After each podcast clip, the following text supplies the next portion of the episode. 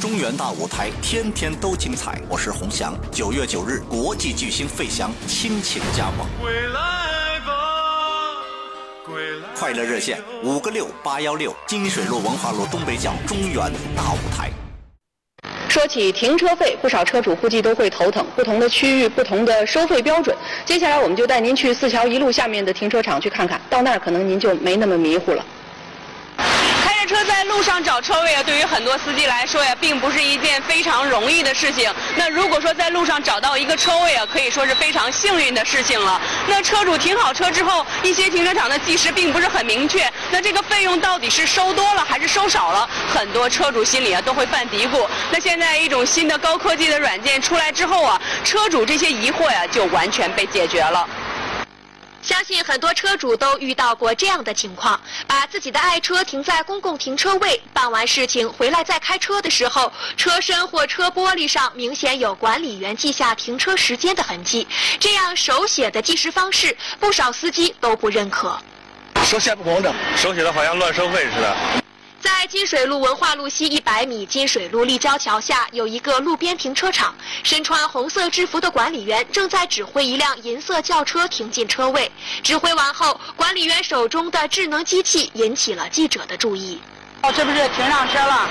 我我都打打一下停车小票，然后输上输上车号，这完成。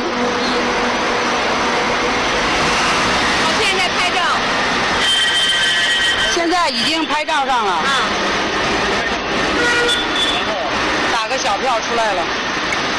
这个机器叫做收费终端机，对着汽车拍个照片，输入车牌号和收费终端连接的蓝牙打印机，就打印出来一张小票，车辆信息、停车时间、收费标准就都在小票上印着了。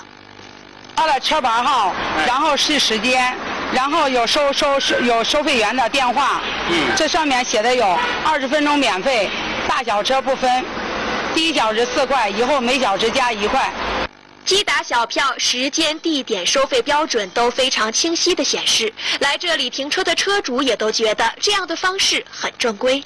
对，机打的更准确哈，更可信啊。更合理，这比那好。嗯啊，怎么好法呢？有票，就是这一切清晰。透明，这个东西你拿到单位报销啊，单位也认。呃，那手写的，领导谁知道是不是你自己写的呀？记者了解到，在四桥一路立交桥下有八个这样的停车场，都在使用这样的收费终端机。这八个停车场的负责人告诉记者，对于路侧停车管理，郑州市目前处于手工撕票收费阶段，存在管理不规范、服务不到位、经常产生停车收费纠纷等问题和现象。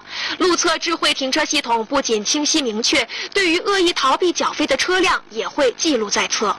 就比如说，一辆车辆如果在这个。这个路段，他恶意恶意逃费开走了没有交费，那么这个数据也是在后台有记录的。那么他在以后在我们所有的这个路边停车的路段，他只要一停车就会有显示，他就需要把上一次的那个欠费的这个金额先补缴，然后才能继续停车。